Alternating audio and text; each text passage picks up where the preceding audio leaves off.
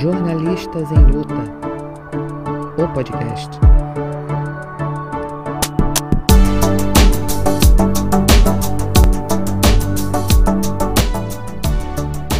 Olá, sejam bem-vindos ao programa Jornalistas em Luta, o podcast. Este é o segundo de uma série que debate o jornalismo e os jornalistas. E o tema de hoje é o futuro do jornalista fotográfico em tempos de banalização da captação de imagens. E o nosso convidado é o fantástico Mauro Trindade, jornalista com longa trajetória em grandes redações, também é professor e criador e coordenador do Núcleo de Fotografia da UERJ, onde realiza trabalhos de pesquisa e extensão em fotografia. Mauro, seja bem-vindo à nossa bancada virtual. Olha, muito obrigado. Eu estou muito feliz de estar aqui com vocês e espero que a gente possa ter uns 30 ou 40 minutos de um papo bastante agradável e informativo. Muito bom. E nossa bancada virtual também conta com a participação do Cícero Rabelo. Boa noite, camaradas. Boa noite, Mauro. Boa noite, Cláudia. Boa noite, Vanor. E a todo mundo que está nos ouvindo. É, vai ser um prazer também debater com vocês sobre isso. Ivanor Correia. Olá, boa noite, boa noite, Cláudio, boa noite, Mauro, querido. Prazer estar com você, te receber. Cícero Rabelo, valeu, vamos lá, vamos construindo esse caminho. Vai ser um prazer estar com todos vocês, discutindo e apresentando novas ideias, novos despertar. Vamos juntos. Então vamos lá, da lei de mim, Cláudia de Abril. Bom, é, Mauro, a, a imagem e o registro fotográfico sempre tiveram muita importância na comunicação, né? E sempre coloca, colocavam um valor verdade na notícia. Você via e comprovava a informação.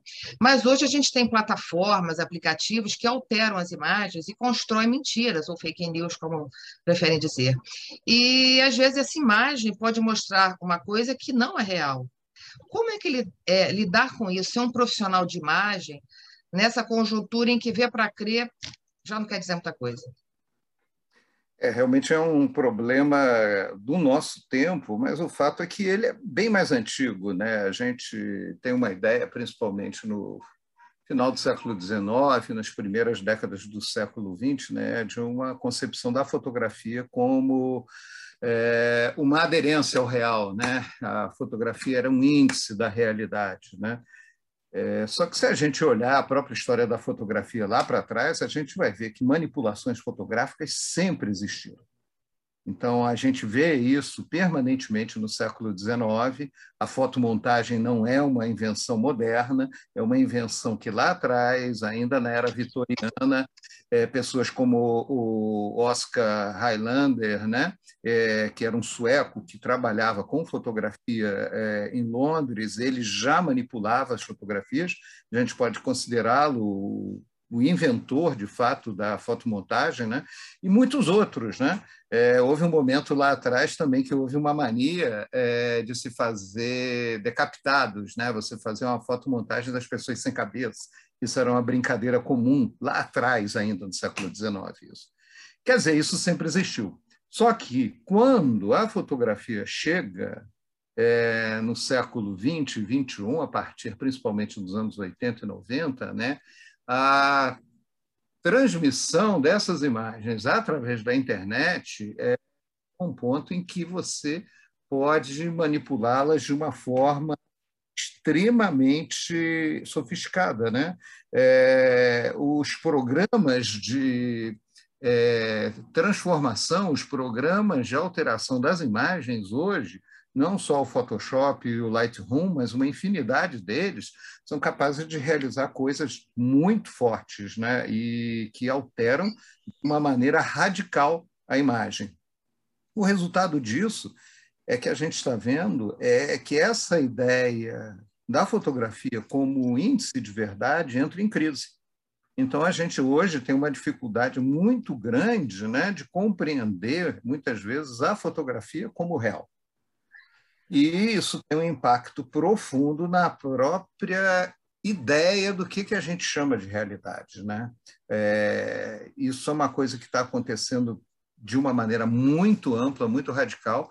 É, mesmo os jornais e revistas, e mais tarde a televisão, que é, foram, que nos forneceram uma determinada ideia de realidade, uma determinada maneira da gente pensar o real, essas próprias, é, esses próprios meios de comunicação também entraram em crise. Então, hoje, a gente está vivendo um momento de muita incerteza e de é, muita perplexidade em relação a essa nossa concepção do que é ou que não é verdade ou realidade. Vanu, você ia perguntar primeiro, né? Sim, sim. É, Mauro, a novidade, né? a surpresa, vem de Dante, Dante Gastaldoni. Gastaldoni, né? É, é, batemos um papo e ele mandou uma pergunta para você. Mauro, meu caro, o fotojornalismo é um importante campo de atuação para os profissionais de imagem que vem perdendo força nos últimos anos, em parte pelo processo de globalização, que centralizou a produção em grandes agências e provocou o enxugamento nas editorias de fotografia, em parte pela concorrência direta com o mediativismo e a fotografia popular. Em outros tempos, quando a formação universitária passou a ser exigência para o exercício da profissão, o fotojornalismo brasileiro teve um crescimento considerável. E agora, qual seria o papel da universidade para formar novos quadros e revitalizar o mercado de trabalho? Um abraço afetuoso do Dante Gastaldoni. Ah, que bom. O Dante é um querido. O Dante foi mesmo.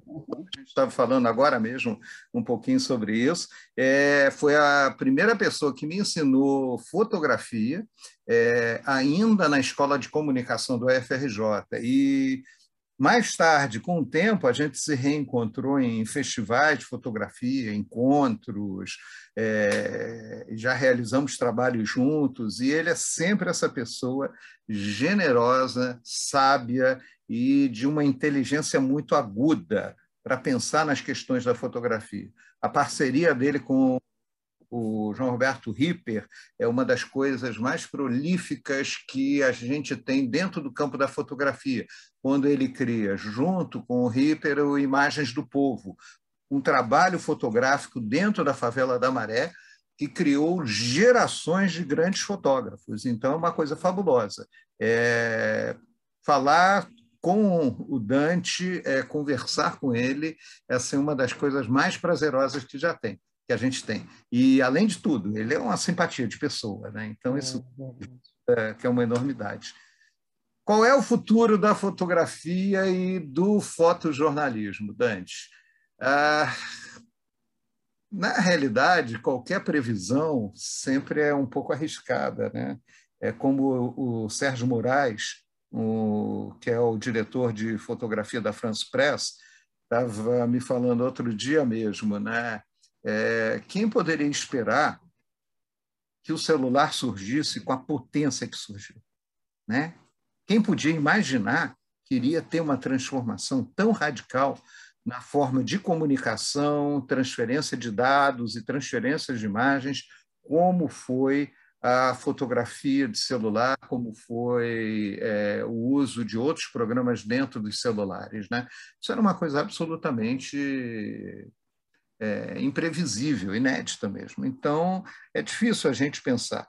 Mas, dentro daquilo que a gente tem chamado de uberização né, das atividades profissionais, né, o fotojornalismo sofreu terrivelmente com isso. Se vocês pensarem que o Jornal do Brasil, numa conta que o fotógrafo Renan Cepeda fez outro dia, ele estava calculando que o JB tinha só no Rio de Janeiro cerca de 55 fotógrafos é, mais os fotógrafos das, das sucursais de São Paulo, Minas Gerais, Rio Grande do Sul, Bahia, é, Brasília e Recife, esse número chegava a 85 fotógrafos. Ou seja, uma redação tinha 85 fotógrafos. O Globo, nos grandes momentos, por volta dos anos 90, quando vendia milhões de exemplares, o Globo tinha mais de 70 profissionais. Hoje o Globo tem em torno de 15. Então, o que está acontecendo? Né? É, na realidade, de um lado, é, a facilidade de acesso às imagens que a gente conseguiu através da internet tem prejudicado terrivelmente a produção fotográfica. Do outro, essa uberização, essa precarização da atividade profissional. E dessa forma, os empresários não pagam carteira assinada, não pagam plano de saúde, não pagam todos os é, é, é, tudo aquilo que um funcionário antigamente tinha. E hoje em dia você tem que matar um leão por dia para conseguir fazer alguma coisa. Então, de que forma uma universidade vai preparar um profissional hoje em dia? Eu acho que, na realidade, a gente está vendo aí uma encruzilhada de atividades, uma encruzilhada de possibilidades que todo novo profissional tem que ter ele tem que ser um híbrido por natureza. É, hoje, um fotógrafo tem que saber escrever, tem que saber filmar, tem que saber fotografar, tem que saber transmitir, tem que saber tratar suas fotografias e tem que realizar tudo isso ao mesmo tempo. É, esse é o futuro do profissional. É, eu não vejo outra forma de um profissional sobreviver dentro desse mercado cada vez mais precarizado e, na realidade, e ao mesmo tempo cada vez mais amplo, sem dominar vários aspectos que antes eram divididos com outros profissionais. Então, na verdade, a gente está vendo é um momento de uma transformação profunda, não só no trabalho do profissional do fotojornalismo, mas de forma geral em todos eles, e não é à toa que tantas profissões estão desaparecendo, né? mas, em especial, no campo da comunicação, que é muito sensível a essas transformações, a gente está vendo essa necessidade de você ser um coringa, ser capaz de realizar múltiplos trabalhos ao mesmo tempo. E isso não quer dizer que você vai ser mais bem remunerado por isso, não. É... Ok, meu querido, ok. Perfeito é, vamos, é. vamos refletindo e tentando encontrar novos caminhos, né? Exatamente. É engraçado você comentar isso, Mauro, porque é, os jornalistas de texto né, também reclamam exatamente da mesma coisa, que hoje eles têm que saber fotografar, filmar, editar. Quer dizer, é uma dupla precarização que não atinge apenas os profissionais de imagem, mas também outros profissionais de, de outras áreas, né? Também quem edita também ganha novas tarefas, né? É muito interessante essa sua pontuação.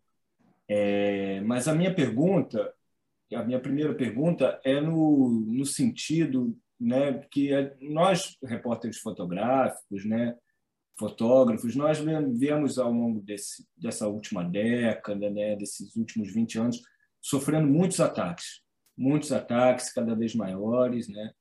até combinar com isso, da não exigência do diploma, né, que o Dante justamente é, citou, que para os repórteres fotográficos é, foi meio que um divisor de águas também. Né? Mas, hum, durante esse período, a, a precarização dos sindicatos e dos movimentos de, de, de, de entidades de classe, né, cada vez tem menos é, conseguido defender o, os fotojornalistas. Então, eu queria saber sobre a sua opinião sobre isso, sobre a precarização do sindicalismo e se você acredita que há uma capacidade de, de organização e de, de resposta do, dos fotógrafos a isso. Não estou fazendo propaganda dos jornalistas em luta, não, tá? Mas... Olha, eu acho que a gente está vivendo um momento muito complexo da própria democracia. Né? A democracia é muito frágil, em especial aqui no Brasil. O que, que a gente tem de democracia no Brasil? É... Na República Velha, aquilo não dá para se chamar de uma democracia. Primeiro lugar, metade da população não votava, todas as mulheres. Né? O voto feminino chegou mais tarde. É, depois disso, em 30 é, a 45, é o período da história que Getúlio Vargas tem é, é, entre governo provisório, governo constitucional e Estado Novo, né? a gente vive uma ditadura. De 45 a 64, a gente viveu um momento democrático, 45 a 64. Olha, poucas décadas que isso significa. De 64 a 85, ou para alguns até 88, a gente viveu a ditadura militar. O que sobrou? Dá em 60 e poucos anos de democracia que o Brasil tem. Então, a nossa democracia é muito frágil. E basta um governo autoritário, como o atual que a gente vive, para que isso se torne ainda mais precarizado. Né? Então, a gente está vivendo um momento é, terrível em relação à liberdade de imprensa, à liberdade de expressão. É, as forças é, de segurança não são controladas e basta ter uma manifesta manifestação que a, a, as ações são a, as mais truculentas possíveis. Isso a gente viveu em 16, é, em 13, agora, é, e mesmo em manifestações desse último ano. Recentemente, no Rio Grande do Sul, os professores saíram para se manifestar e foram recebidos pela polícia militar com, de uma forma estúpida e com um desequilíbrio de, de força que não faz o menor sentido. E isso, quem é fotojornalista está no meio disso tudo e entra na paulada. É, a gente está vivendo isso de uma forma muito radical no Brasil. É, se vocês pensarem mais ou menos entre 2004 até 2016, é, a gente teve ainda uma, um, governo mais aberto e que mais sensível à, à, à questão da liberdade de imprensa, que as coisas não aconteciam dessa maneira. Só que não basta nem mesmo ter um governo democraticamente eleito. É preciso se repensar no papel das polícias civil, militares e outras forças de segurança do Estado em relação à comunicação e em relação ao trabalho jornalístico, porque o jornalista quase sempre é visto como inimigo. Isso, na realidade, não é uma novidade. Né? A última guerra que foi filmada de perto e de uma maneira muito sensível, tudo bem, os Balcãs também foram, mas foi a guerra do Vietnã lá atrás. Nenhuma dessas invasões americanas o, é, no Oriente Médio, o fotojornalista está presente na linha de frente, ele é retirado.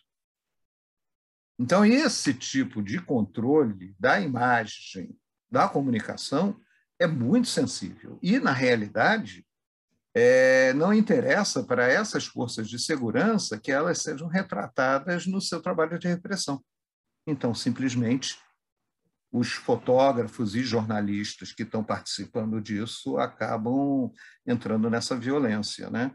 É bom lembrar sempre que o Brasil é um dos países que mais mata jornalistas no mundo.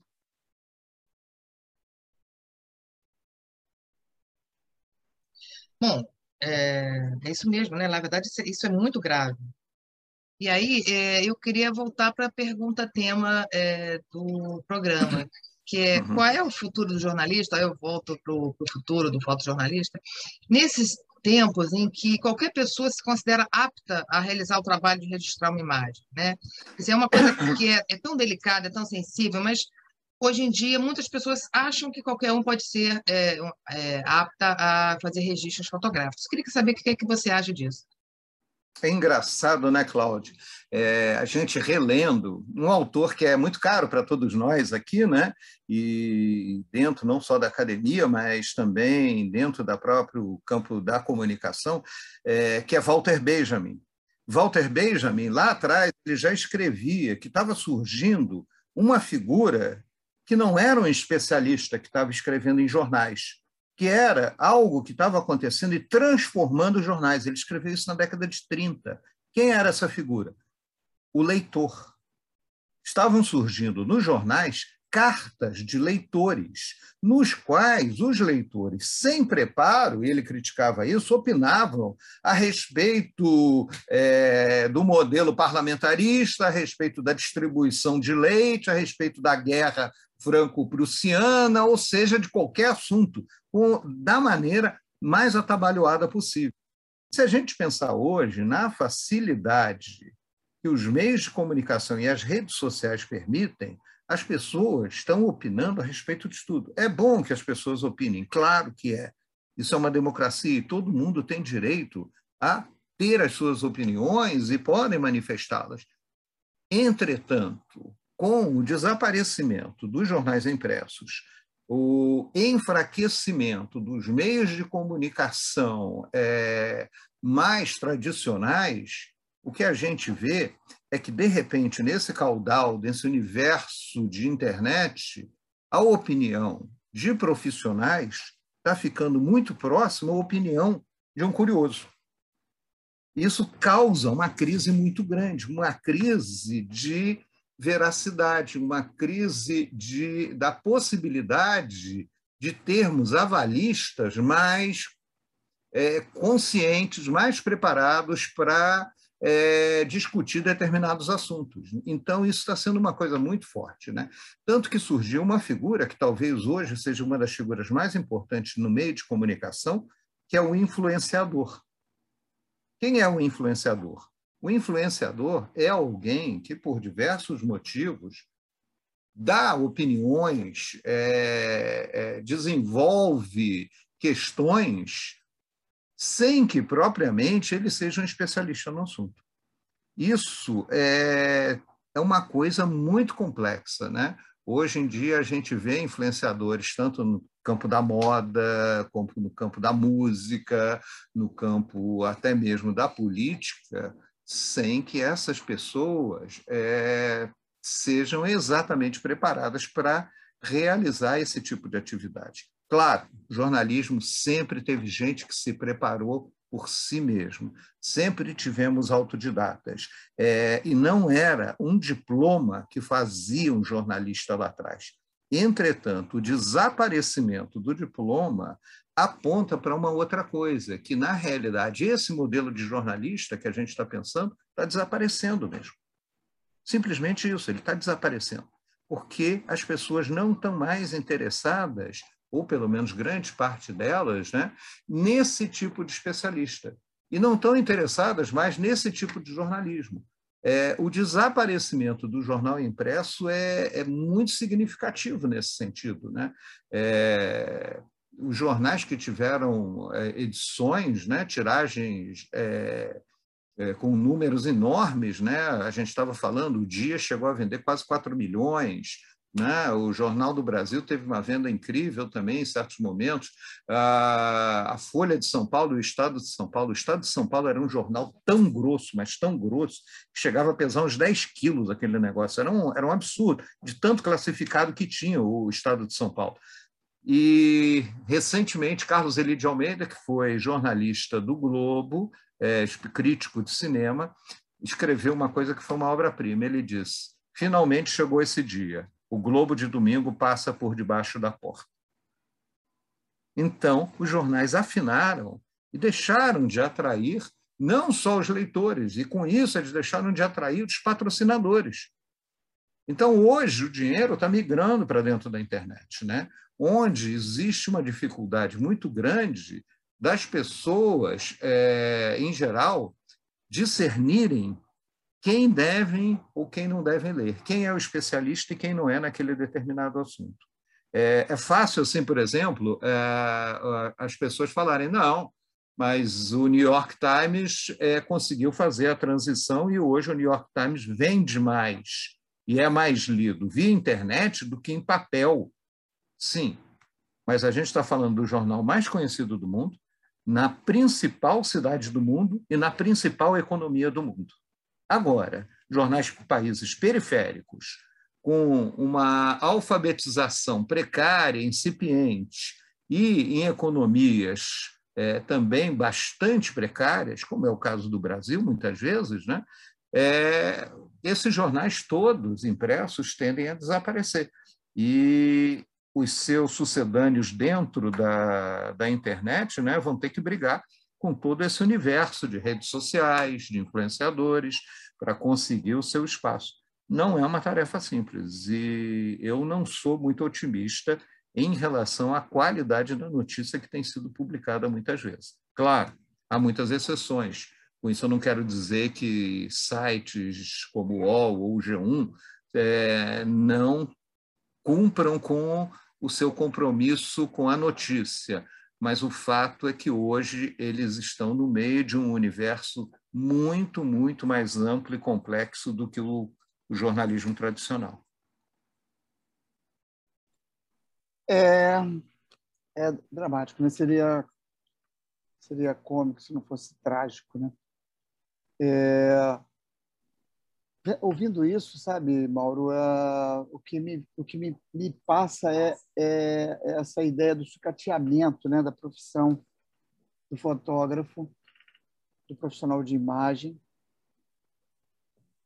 E, e assim, que é identificado, sem dúvida, por, por todos os, os empreendedores, os empresários, sabem disso. Qual é o esforço que falta para modificar? Por que não se modifica ao ponto de valorizar o profissional, valorizar as categorias? Bom, temos aí uma mexida, uma mexida que é uma sacudida tecnológica. E que vivemos dentro de um caldeirão que vai enchendo d'água até você vai pisando, daqui a pouco ah, fica afogado e ter que abrir lá o, a, saída de água para poder dar uma respirada. Só que isso é uma situação que ela vai atingindo em cadeia todas as outras profissões. Você consegue identificar algum lugar que está dentro de um nesse mundo, dentro de algum, algum lugar que esteja mais equilibrado? Ou essa dinâmica ela é uma dinâmica completamente desastrosa pelo mundo afora? Porque se o fotógrafo perde completamente essa sua linha de trabalho, a indústria de equipamentos vai também sendo desmontada. A indústria de profissionais técnicos especializados em reparo de equipamento vai sendo desmontada você vai tendo exatamente o efeito em cadeia que vai destruindo tudo pelo caminho. Nós estamos falando sobre isso, porque a nossa geração veio passando por tudo isso estamos aqui usando todo esse trabalho, toda a profissão, todas as ferramentas. Qual é o futuro da nova geração? Você consegue pensar é, uma uma, uma resposta coerente sobre isso? Assim, ou fica realmente nesse processo tão doloroso de aguardar o tempo? É, é para a gente é mais doloroso, principalmente eu. Eu sou a última geração que trabalhou com máquina de escrever. Eu trabalhei na tribuna da imprensa na revista Eliela com máquina de escrever. Isso quando os dinossauros caminhavam sobre a Terra, né? Então já tenho aí um, várias décadas isso. Estou falando da década de 80 aí. É, e a gente não percebia na época, mas tinha algo, Vanor, que era bem interessante e já estava acontecendo. Quando eu entro no JB, eles tinham instalado lá um sistema de computadores, ainda de tela âmbar, tal, ligado ao mainframe, e simplesmente, naquele momento, vários diagramadores tinham sido demitidos. Era o começo. Eu, não, eu na época, nem percebi, eu nem sabia disso. Era um garoto de 20 e é. poucos anos. Mas aí já começou a demissão dos diagramadores. Mais tarde, na fotografia, os laboratoristas foram demitidos, os grandes laboratoristas. Eu trabalhei com alguns laboratoristas na revista Manchete que eram extraordinários. Eles faziam milagres com fotografias, eram pessoas incríveis, grandes pessoas que trabalhavam e sabiam lidar com o cromo, com é, o papel, de uma maneira genial e conseguiam resultados extraordinários. Eles também desapareceram. E vários outros profissionais foram desaparecendo com o tempo. Né? O redator desapareceu parte, porque como agora você poderia editar o seu próprio texto dentro da forma onde ele ia sair do, do, da página de jornal. Então, você não precisava de um redator para fazer isso. Então, os redatores, os copydesks, desapareceram em sua maioria dos jornais.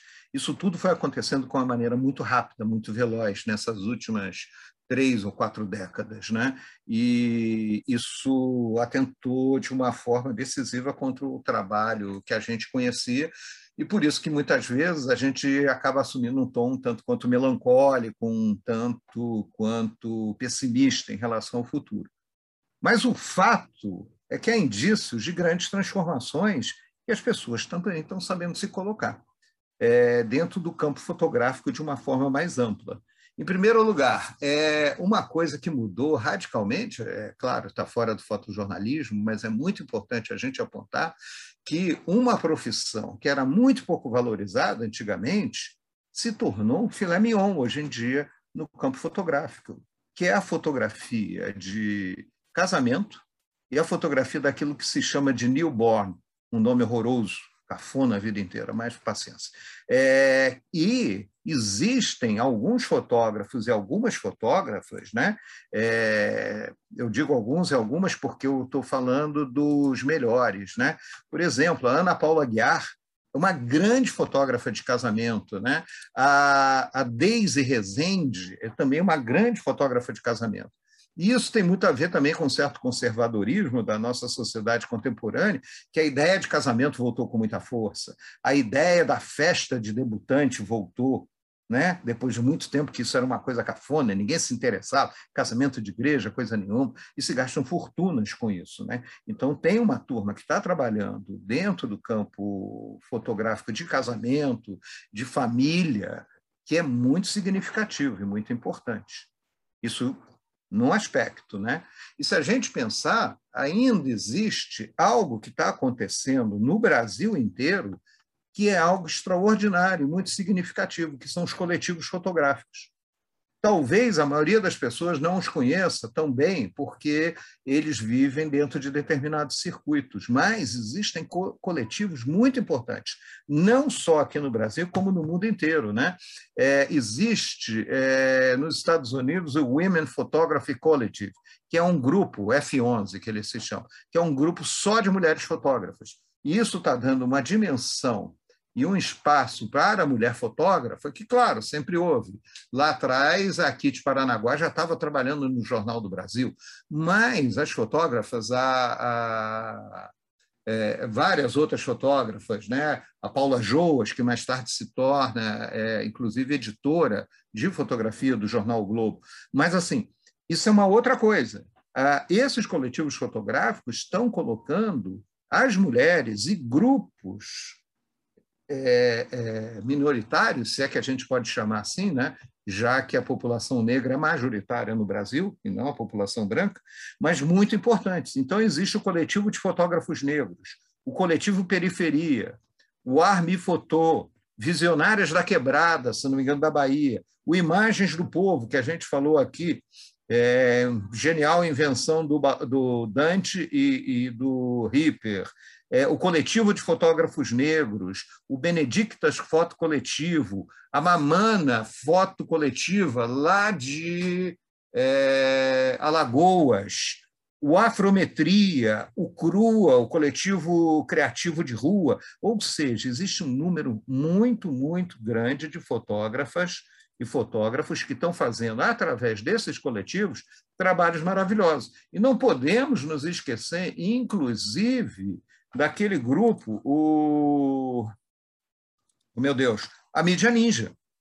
A mídia ninja vai ganhar um espaço nos últimos anos, principalmente no período Dilma e no período Lula, extraordinário. Então, na realidade, está acontecendo sim, está acontecendo coisas muito importantes no campo fotográfico. E eu creio que a coisa mais importante que está acontecendo são esses coletivos, coletivos de mulheres, coletivos, muitas vezes, é, de artistas LGBTQI+, coletivos de grupos negros e que estão fazendo um trabalho extraordinário. Eles ainda não têm toda a visibilidade que mereciam ter, mas é uma possibilidade de se pensar numa nova fotografia que foi criada e gestada nas manifestações lá atrás, de 2013 e antes, e que eu acho que isso está sendo muito significativo. Além disso, que também é um alento para a gente, a fotografia entrou dentro do campo artístico de uma forma assim sem volta. É, não dá mais para retroceder. E o que existe de artista que trabalha com a imagem que a gente chama de imagem técnica, né? é, é, é, uma enormidade. Isso não só aqui no Brasil, no mundo inteiro. Né? Então, se você vê na Argentina, existem grandes fotógrafos que estão trabalhando dentro do campo artístico. E, mais ainda, a fotografia jornalística, como toda fotografia, é, é sempre errante. Ela não fica só no campo fotográfico tradicional, ela não fica só no campo da imprensa. Então, hoje é comum você encontrar fotos do Alberto Ferreira ou do Orlando Abrinhosa, dois fotógrafos importantíssimos que trabalharam no fotojornalismo daqui do Brasil, que estão dentro de museus e galerias de arte no mundo inteiro. Rogério Reis, um tremendo jornalista, é um homem que levou as suas fotografias, por exemplo, dos surfistas de trem, para mais de 50 exposições no mundo inteiro.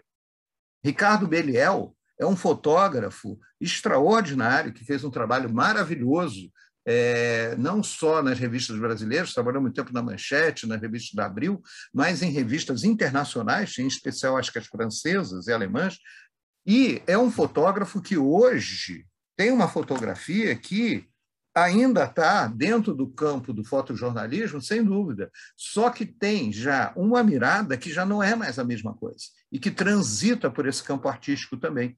Ele vai, inclusive, lançar um livro agora a respeito é, das fotografias do cangaço que ele fez, dos locais onde os cangaceiros viveram e foram exterminados. Né? É um livro chamado Memórias Sangradas, que vai ser lançado, se eu não me engano, dia 5 de dezembro na livraria Folha Seca, no centro do Rio de Janeiro. Então, está tudo isso acontecendo ao mesmo tempo. Então, não há motivos também para que nós sejamos muito pessimistas e passemos a acreditar que o fotojornalismo acabou. Isso não é verdade. Ele está se transformando, está buscando um outro modelo. E certamente esse outro modelo talvez não passe mais por grandes empresas, grandes agências, vai ser uma outra coisa. Mas ele continua ativo, forte e respondendo às transformações do nosso tempo e da nossa realidade. Muito bom, Mauro. Bom, é, a gente já está aqui chegando nos 40 minutos. Vocês querem perguntar mais alguma coisa? Se sim, o Vanor? É, eu tinha uma pergunta agora que eu ia aproveitar o gancho que ele trouxe esse assunto, né, da fotografia em arte. É, eu trabalho também com isso lá na FRJ, né, o pessoal lá da biblioteca, no laboratório de fotografia e a gente está sempre em contato com esses coletivos todos, né? E assim a gente vê que para essa fotografia de arte, né, a, a, não existe uma exigência técnica em relação aos equipamentos fotográficos, né, mas é uma coisa que se apresenta é, no fotojornalismo. Né?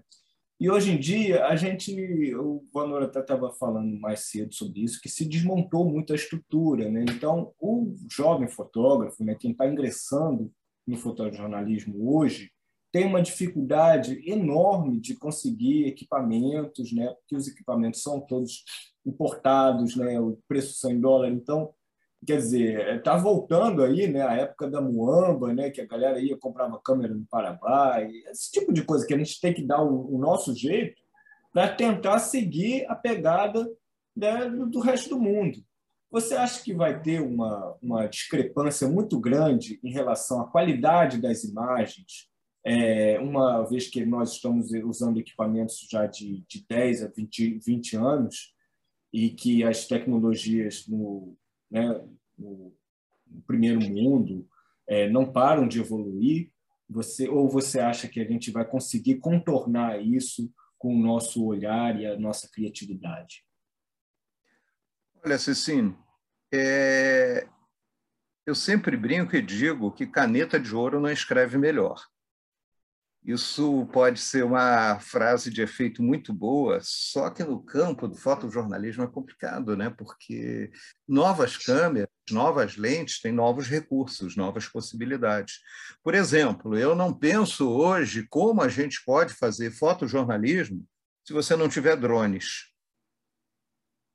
O drone chegou para ficar. Sem As dúvida. Câmeras de celular, né? Os Galaxies, últimos modelos, os da Apple, o último modelo, os melhores iPhones, que tem uma qualidade de imagem extraordinária. E, além disso, alguns programas, alguns presets lá dentro da máquina, que somam três ou quatro lentes para chegar num determinado lugar. Então, isso tudo existe, né? Mas o fato é que você hoje tem câmeras extraordinárias, você tem steadicams que possibilitam um tipo de fotografia é, é, mais estável, é, lentes extraordinárias, com essas lentes prime que tem hoje, com uma qualidade incrível, e que fazem sim uma diferença enorme. É, a gente talvez fique um pouco atrasado, isso vai ser inevitável, né? mas o fotojornalismo brasileiro sempre foi feito assim. Né? As câmeras eram compradas pelos jornais e ficavam lá um bom tempo. Né? Normalmente ainda entregavam as piores câmeras para os novatos. Né? Então, isso vai acontecer sem dúvida, mas isso não vai impedir que o fotojornalismo seja feito. Eu acho que tem muitas possibilidades aí. Assim, é o olho que conta, né? Então, acho que a gente tem uma grande chance ainda de fazer um fotojornalismo é, de qualidade, com ou sem as melhores câmeras no mundo. Muito bom. Bom, eu acho que o papo foi ótimo.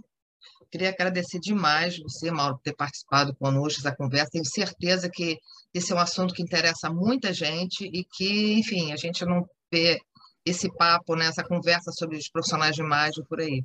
Então, muito obrigado e Cicinho, Vanor, vou falar mais alguma coisa? É, Mauro, boa noite.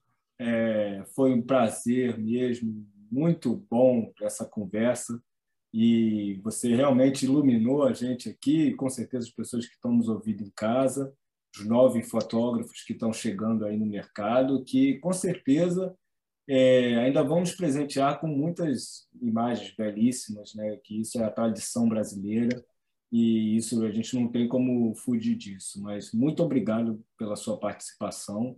Foi um verdadeiro prazer estar com você aqui conosco hoje. Professor, pesquisador, Mauro Trindade, muito obrigado pela sua atenção, pelo seu carinho, por essa troca.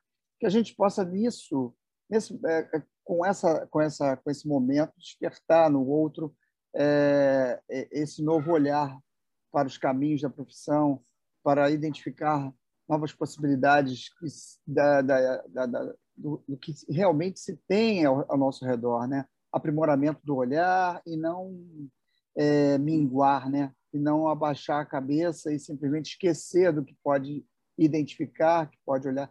Descrição da imagem né identificar e construir esse caminho. E o que eu, o prazer de estar aqui com você, como convidado, é o seguinte: volte, volte é. mais vezes. Venha outras vezes, vamos falar outros temas, vamos desenvolver outras ideias. Não é isso, Cláudio? Não é isso? É isso aí. Uma boa noite para você e família. Um abraço em todos que estão nos assistindo. Tudo de bom. Mauro. Olha, eu quero agradecer eu quero agradecer muito a vocês. Eu acho que o trabalho dos jornalistas em luta é muito importante e deve ser mantido, e vamos sempre conversar, porque é através do diálogo e da troca de informações é que as coisas andam, né? E então parabéns a vocês por esse trabalho maravilhoso e espero reencontrá-los sim, muitas vezes. Um grande abraço. Até a próxima, então, Mauro. E tomara que seja num barzinho conversando, né? Que essa coisa virtual é muito importante mas é muito impessoal, né? Então, ah, sim, não. Então, gente, vamos até em breve, programa. vamos em breve. Tá bom. Um grande abraço. Obrigado. Jornalistas em luta contra o retrocesso e a precarização.